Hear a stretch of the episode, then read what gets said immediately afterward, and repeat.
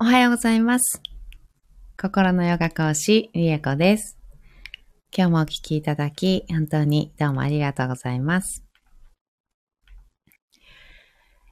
今日は6月30日、金曜日です。闇から光の方へ導くマントラは15日目になりました。いやー、6月も終わりですね。6月も終わってしまいました。あー、明日から7月ですね。いや、なんかいよいよ夏って感じがね、7月になるとしますよね。おはようございます。なほさん、ありがとうございます。今日もよろしくお願いします。こちらこそよろしくお願いします。いやー、なんかもう、ね、6月も終わって、いよいよ、なんか本格的に夏が来るぞーっていう感じがしますが、夏大好きなのでね、私夏大好きなんですよね。なのでちょっと、夏っていうだけでもなんか、すごい勝手にやる気が湧いております。それで、あの、そう、昨日、私、あの、バスケ練習だったんですけど、なんかもう、珍しくというか、うん、なおさん、夏いいですよね。夏いいですよね。なおさんも夏好きですか？夏、私なんか大好きなんですよね。うん、冷え性が治ってからは、夏、なおさん、大好きです。ねえなんか夏ってだけで、なんか気分が上がるんですよね。なんか、そう、な、冷え性治ってからはね、夏ちょっとね、暑すぎるんですけど、まあ、近年夏ね、あちょっと暑くなっちゃったっていうのもあるのかもしれないですけど、冷え性が治ってからまあ、ちょっと暑くて、それまではね、あんまり夏って言っても、あの、36度以上にならなければ、あの、全然大丈夫な人だったんですけど、あの、やっぱちょっと暑くなっててきましたね。冷え性治ったら夏ってこんな暑かったんだっけ？みたいな 感じになっちゃって、あの、冷え性の時よりは夏がちょっと過ごしにくくなってしまいましたが、あの、でも、冷房ね、なんか冷房つけようなんて思ったこともなかったぐらいだったのに、やっぱね、ちょっと冷房なしでは、ちょっときついなっていう感じの、にね、近年なんかなってきちゃった感じはしますが。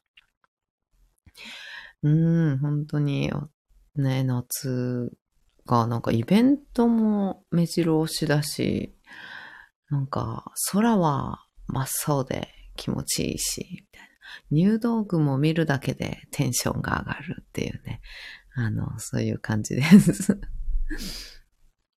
そうそれで、あの、昨日、あの、全然違う話なんですけどね。あの、昨日バスケの練習があって、珍しく、あの、すんごいシュート入ったんですよ。もう打てば入るみたいな感じで、めちゃめちゃ入ったんですね。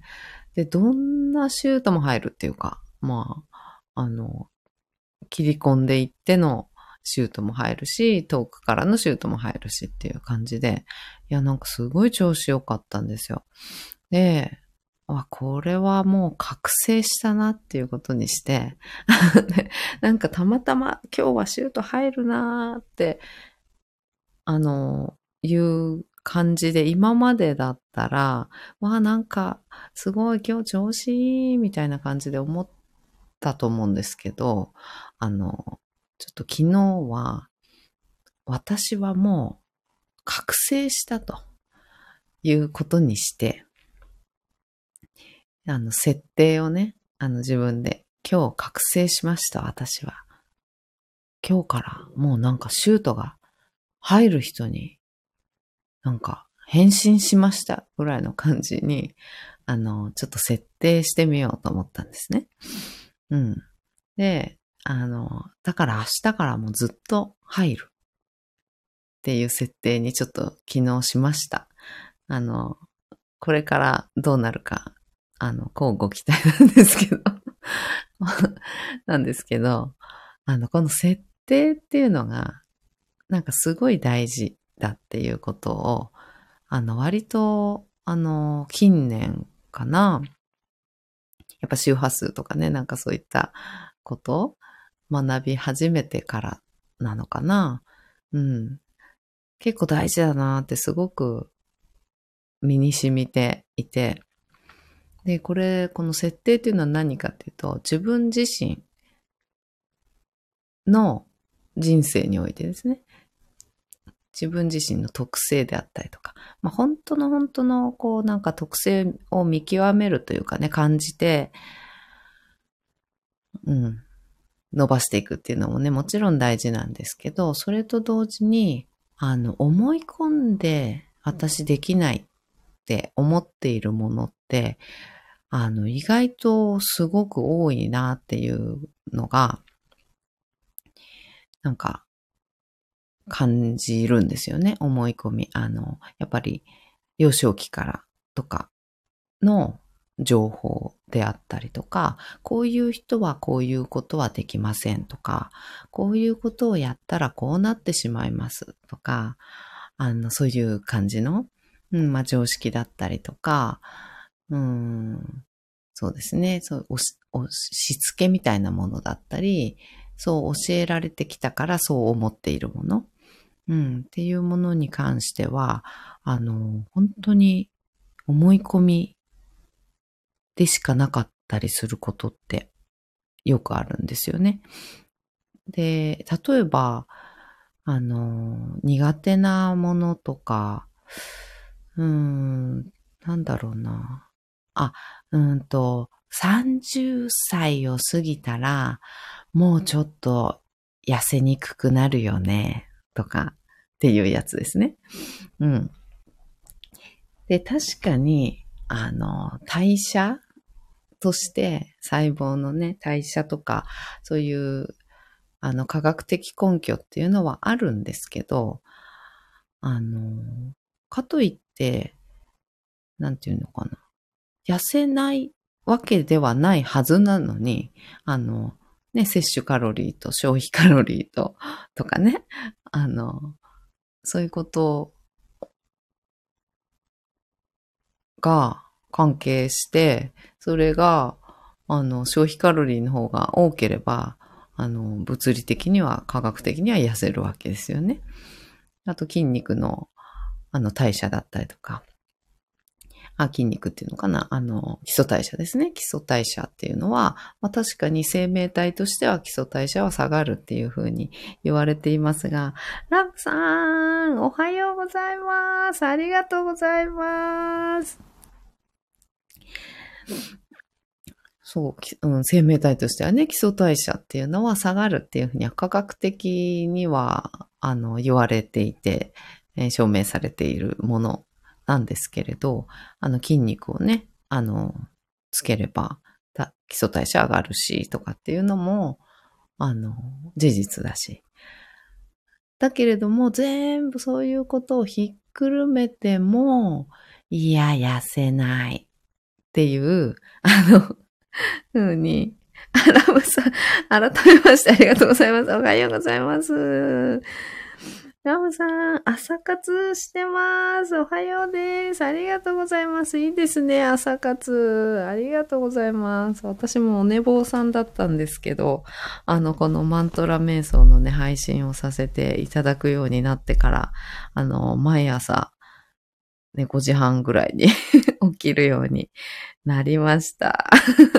朝活いいですよね。ありがとうございます。そうそうそう。それで、うん。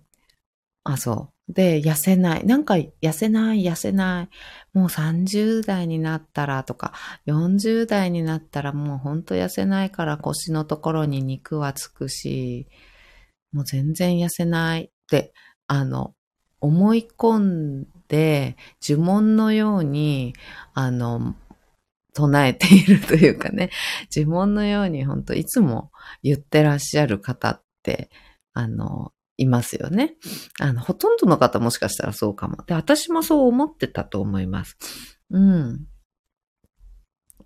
まるでポイ活みたいだよね、ラムさん。ありがとうございます。ポイ活ね、あ、ポイ活、ポイント活動ですよね。あれ？ポイント活動ですよね。ポイ活。いやー、ポイ活もいいですけど、朝活いいですよね。ポイ活、ポイ活。ねポイ活もいいですけどね。うん。朝活してもポイントたまんないわ。いえいえ、朝活はいいですよ。もう朝起きて、朝日を浴びる、早いね。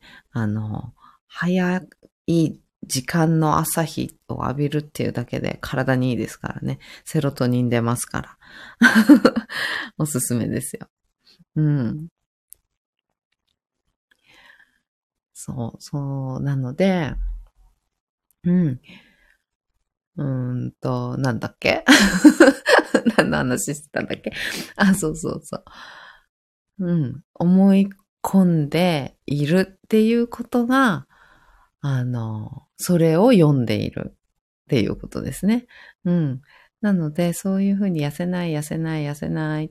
もう40代になったからとか、30代になったから、もう痩せにくくなるよね。全然痩せなくてだからっていう感じで、あの自分に思い、さらに思い込ませているっていうか、脳にね、焼き付けるように、あの、言葉を発すると脳がね、それを聞いているので、あの脳が、あ、そうなんだっていうふうに、あの、そうするんですよね。うん。そして、そういうふうに信じている。そうであってほしくないと頭で思いながらも、そう信じている。そういうふうに言葉にしていると、ずっと頭がそれを聞いているので、脳がそう信じるんですね。そうプログラミングされるんですよね。うん。ラムさん、じゃあ、朝活頑張る。またね。ありがとうございます。また来てください。はい、いってらっしゃい。うん、脳が信じてそうプログラミングされるんです。あ、そうなんだ。そういうものなんだ。じゃあ、痩せないっていう感じで。痩せないをプログラミングするんですね。うん、っていうことが、あの、脳科学でももうね、完全に今ね、言われてますよね。うん。もう脳科学でも、えー、実証ってどういうふうに実証したのかな？なんか実験したりとかね、結構されてる方多くて。脳科学でもその量子力学的な感じでもそういうふうに言われているんですけど、で私もそれがすごく、あの、腑に落ちることがたくさんあって、特に、あの、フィットネストレーナーとしてね、長くずっと働いてきた中で、あの、先ほど言った摂取カロリーと消費カロリーの兼ね合いで、消費カロリーの方が多ければ、あの、絶対痩せるはずなんですよね。うん。なんですけど、あの、食事制限もして、フィットネスクラブに毎日通っていらっしゃって、2時間ぐらいね、あの、びっちり運動されて、筋トレもして、有酸素運動もして、あの、汗かいて、いるのに、痩せないっていう方がたくさんいらっしゃるんですよ。本当にたくさんいらっしゃって、で、まあ、こっそりね、あの、申告はしてないけど、お菓子とかね、食べてんじゃないかとかっていう、そういうね、あの、もうもちろんあるんですけど、でも多分、そうじゃなさそうだなっていう人もたくさんいるんですよね。うん、なんか本気になってやってらっしゃって、あの、多分、あの、ご飯ね、とかお菓子とかね、あの、ちゃんと制限して、やってるって、食べ過ぎてないですって、頑張ってらっしゃるはずなんですけど、うん、それでも痩せない方って結構いらっしゃって、で、そういう方って、あの、漏れなく、痩せないのよね。痩せないのよね。もう全然痩せないんです。いくらやっても痩せないんです。もう私水飲んでも太るから、とかって、いっつも言ってらっしゃるんですよ。もう人と顔を合わせればそういう話をしてるって、ロッカールームでね、あの他の会員さんと喋ってても、もうスタッフに喋ってても、いや、もうほんと痩せなくて、太るばっかりとか、もうすぐ太るのは楽なのに全然痩せないのよねとか、あの、何食べても太るとかね、なんか、そういうことを常に、あの、おっしゃってる方って、あの、周りにいらっしゃいませんか？うん、そういう方で痩せていってる方っていらっしゃらないんですよね。私は見たことないです。うん、痩せてる方。そういうふうに言ってて、スマートで、例えばダイエットとかすぐあの成功しました。痩せたとかって言ってる方で、あの、常日頃から痩せない痩せない。もう何食べても太るとかって、あの、ね、水飲んでも太る体質だからとかね、あの、言ってる方って、あの、いらっしゃらないんですよね。っていうことに、あの、気づいてしまったとき、なんかすごく衝撃で、で、私は、あの、自分でね、じ、あの、実験をしたんですよ。うん。確かに私もその時まで30代になったら痩せにくいな、若い頃のようには痩せないし、とか、あの、誰かに言われた先輩にね、先輩とか、年上の方が30代の年上の方が言っていたことっていうのを、もうそのまま信じて30代になったわけです。30代になると痩せないらしいっていう あの、ことをね、そうらしいっていう、そういうのを事実だとして、そういうものだとして、私は30代になったわけです。うん。だから30代になった私はそう思っていた。うん。で、自分もそうなんだろうと思っていたんです。だから気をつけなきゃとか。だから、あの、ね、ウエスト周りにお肉がつきやすいから、そういうエクササイズをたくさんしなきゃとか、で、あの、信じてたんですよね。そう、自分がまだなってないのに 自分が30代になったばっかりで、あの、まだなってないのに、いや、腰にお肉がつきやすいぞとか、あの、つきやすくなるぞとか、痩せにくくこれからはなるからとかって、なんかこう信じてたんですよね。で、まあ、事実、いろいろ科学的根拠はもちろんありますよ。うん、もちろんある。女性はね、特に、あの、腰回り、お肉つきやすいとかっていうのも、もちろん、生物的に、あの、ね、赤ちゃんを産むのに骨盤周りっていうのは守らなきゃいけないから、お肉つきやすいとかっていうようなね、あの、そういった、おそらく、完全に科学的根拠があるのであろうことっていうのも、あの、もちろんね、あるんですけど、でも、そう信じているっていうことが一番の問題かもしれないって、ちょっと、あの、定義、あの、仮説を立ててみたんです。うん。仮説を立ててみて、で、言葉を発しないことにしたんです。とりあえずね。痩せないとかっていうね。痩せる。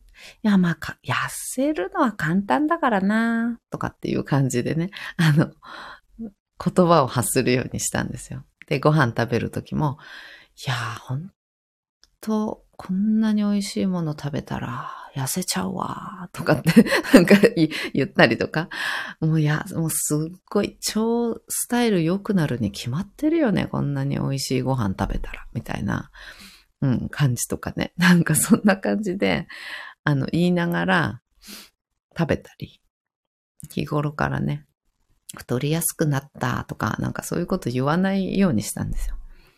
で、そしたら、なんか30代後半、30代中盤くらいだったかな、になって、1.5キロ、いつもの自分の、あの、標準体重というか、理想体重というか、うん。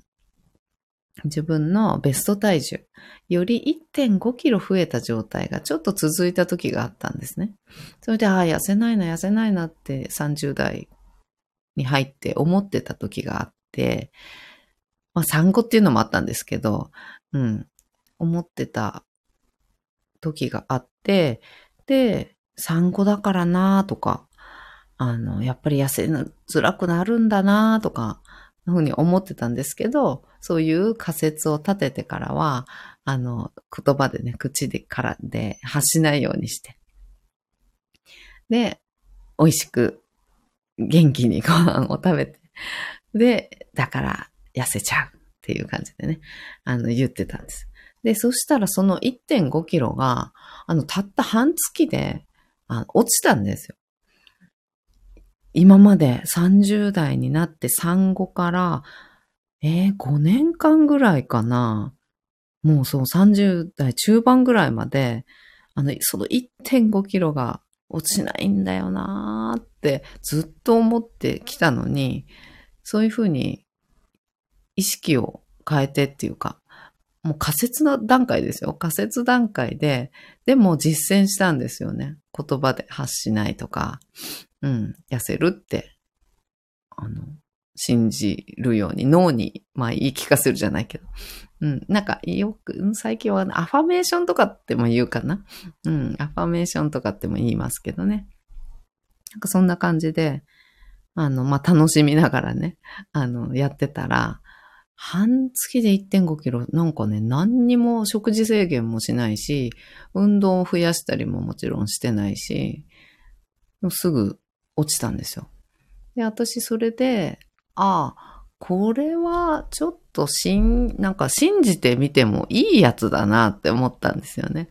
うん、これは、あの、何の根拠もないけれど、あの、私の実験では、これはちょっとやってみる価値はあるな、というふうに思って、それからはそんなような、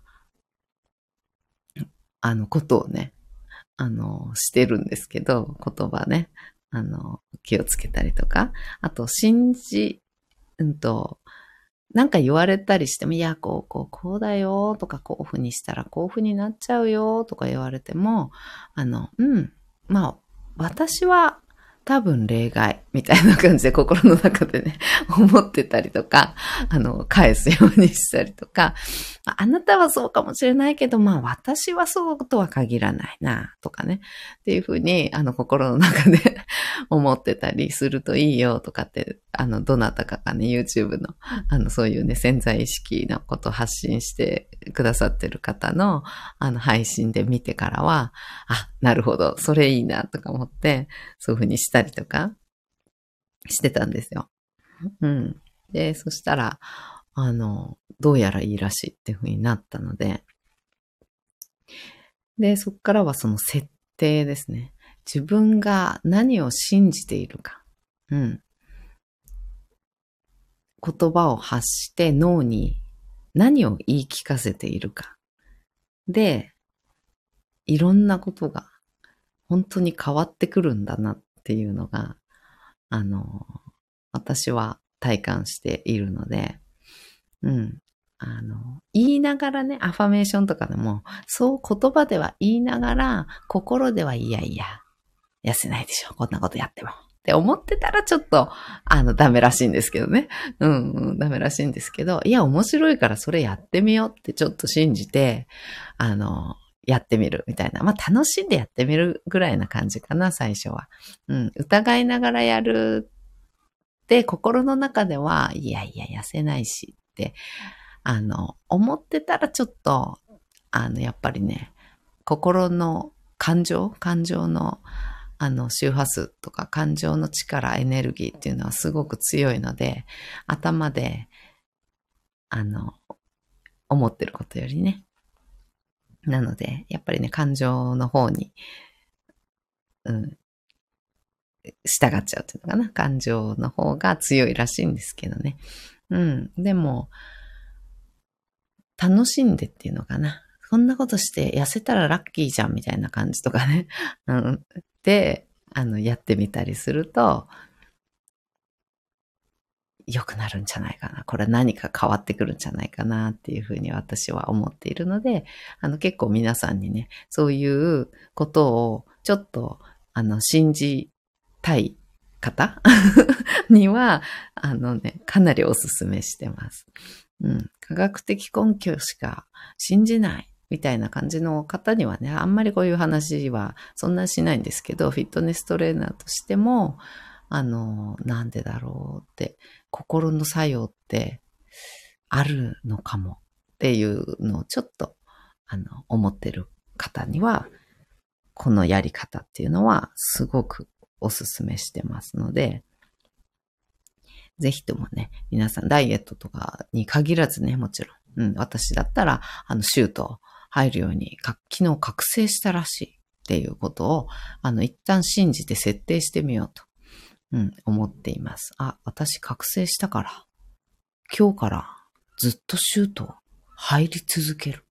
みたいな感じで、あの、設定する。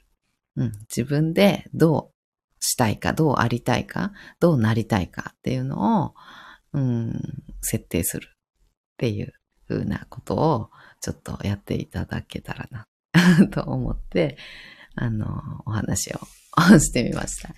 今日ちょっと長くなっちゃいましたが。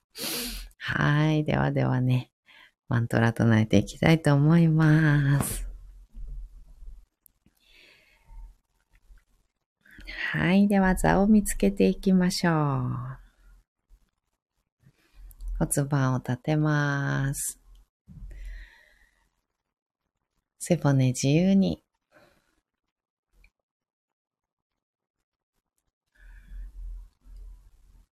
背骨一つ一つをポコポコポコポコと全部一旦バラバラにするようなイメージで、体を揺らしながら空に向かって背骨伸ばしていきます。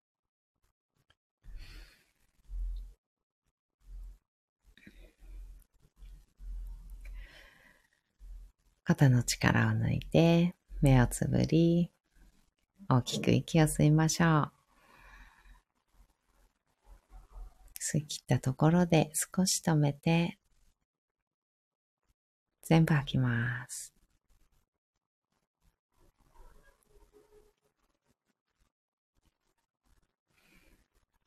ご自分のペースであと2回繰り返しましょう。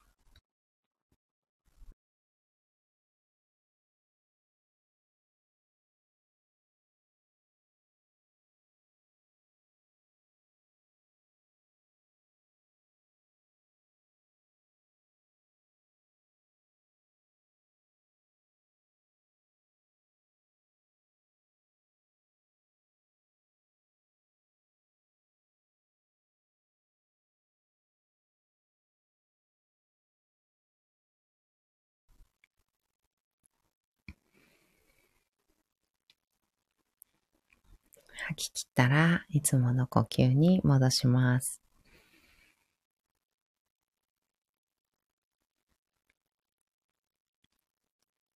では、闇から光の方へ導くマントラ7回唱えていきます。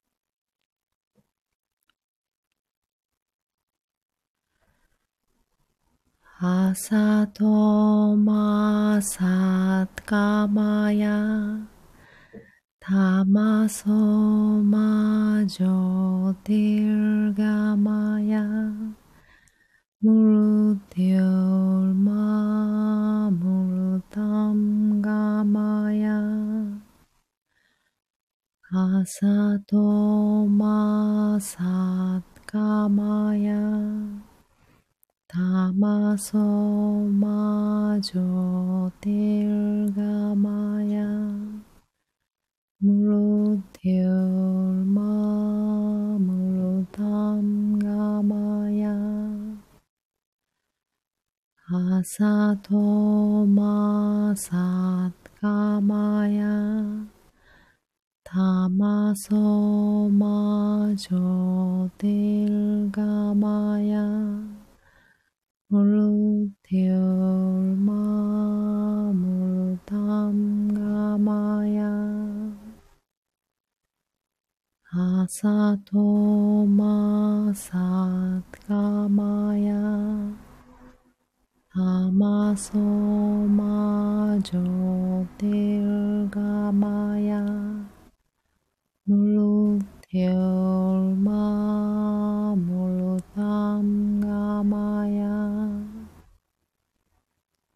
あさとまさかまやたまそまじょてるがまやむるてるまむるたんがまやあさとまさかまやタソマジョテルガマヤムルテウマムルタムガマヤ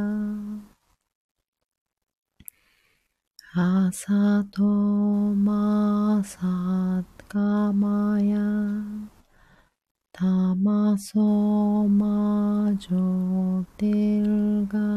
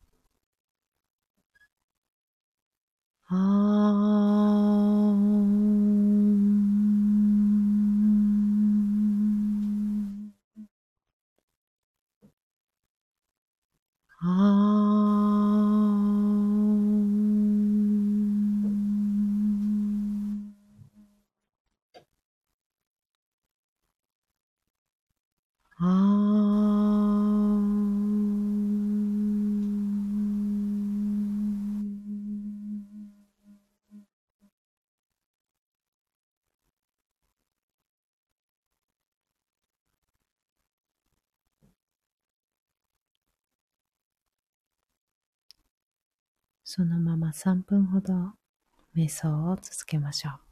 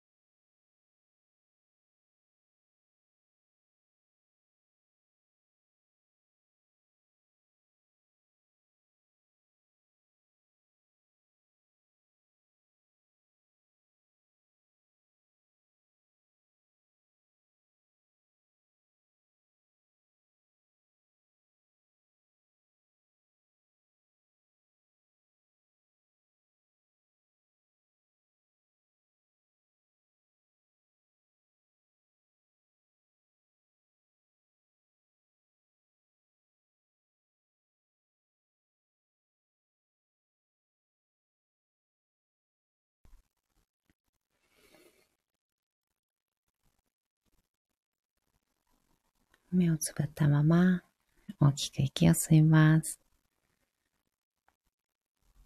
吸い切ったところで少し止めて全部吐きましょう。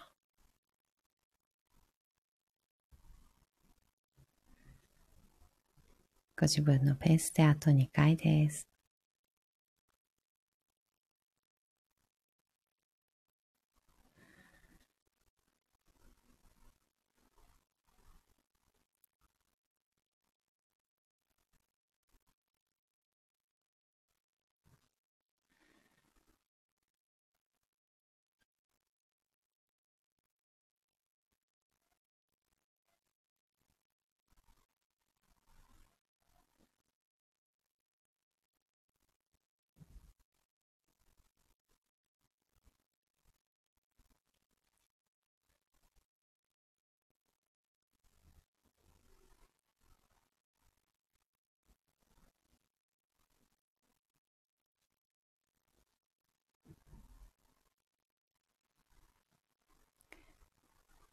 少しずつまぶたを開いていって、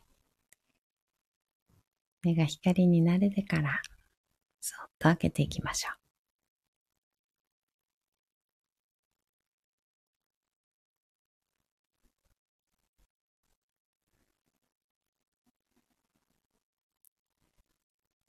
目を開いたら、もう一つ大きく息を吸います。しっかり吐きましょう。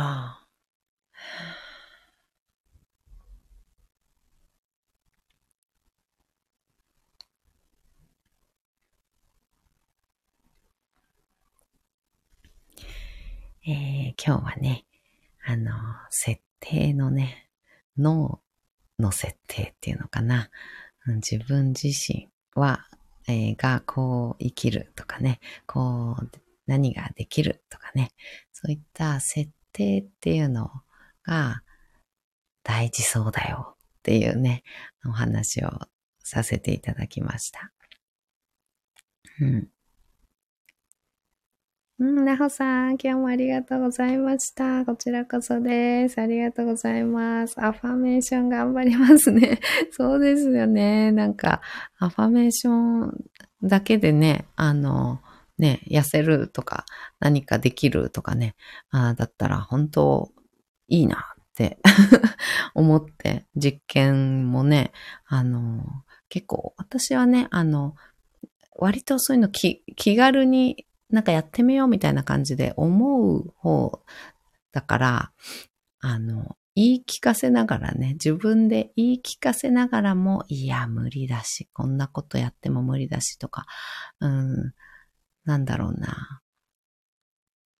例えばシュートだったら、なんか覚醒したとかって言っても、いや、無理だよ。次からまたどうせ入んないんだろうなとかって心の中で思ってると、結局そう信じているのは、あの入らないと、シュートが入らないと信じているっていうことになっちゃうので、信じていることが現実になるというか、あの感じていることがね、現実になるので、やっぱりね、あの、難しいのかもしれないんですけど、あの、そう感じる、できている自分を感じるっていうのかな。そしてほっこりしたり、安心したりしてみるっていうのが、あの、ポイントらしいですね。アファメーションもね。うん。なんか言い聞かせて、言い苦しみながら言い聞かせても、あの、やっぱその苦しい感じ、あの、いや、無理だなとか、いやーっていう、いや、そうは言ってもできないなとかっていう、その、なんかこう、ネガティブな感情の方が優先して採用されちゃうので、脳にはね、あの、採用されちゃうので、あと、周波数的にもね。うん、なので、あの、軽くっていうか、なんて言うんだろうな。うん。本当にそういう風になったら楽しいよなーっていう感じのちょっとウキウキした感じとか、そういう風になったら最高だな人生みたいな感じの、あの、感情ウキウキした感情でアファメーションもやるとより効果的みたいですね。そこがポイントみたいです。うん。ぜひぜひ。ただだしね、もうこれはいつでもできるし、ね、あの、結果が出なかったとしても別に何も失うものはないし。いいですよね。やってみましょう。私もちょっとシュート入る設定にしたのでね、あの、ちょっと続けてやってみたいと思います。はい。ではでは、今日もお聴きいただき、本当にどうもありがとうございました。今日も一緒に進化を生きていきましょう。ではまた。バイバイ。なほさん、ありがとうございました。こちらこそありがとうございます。ではでは。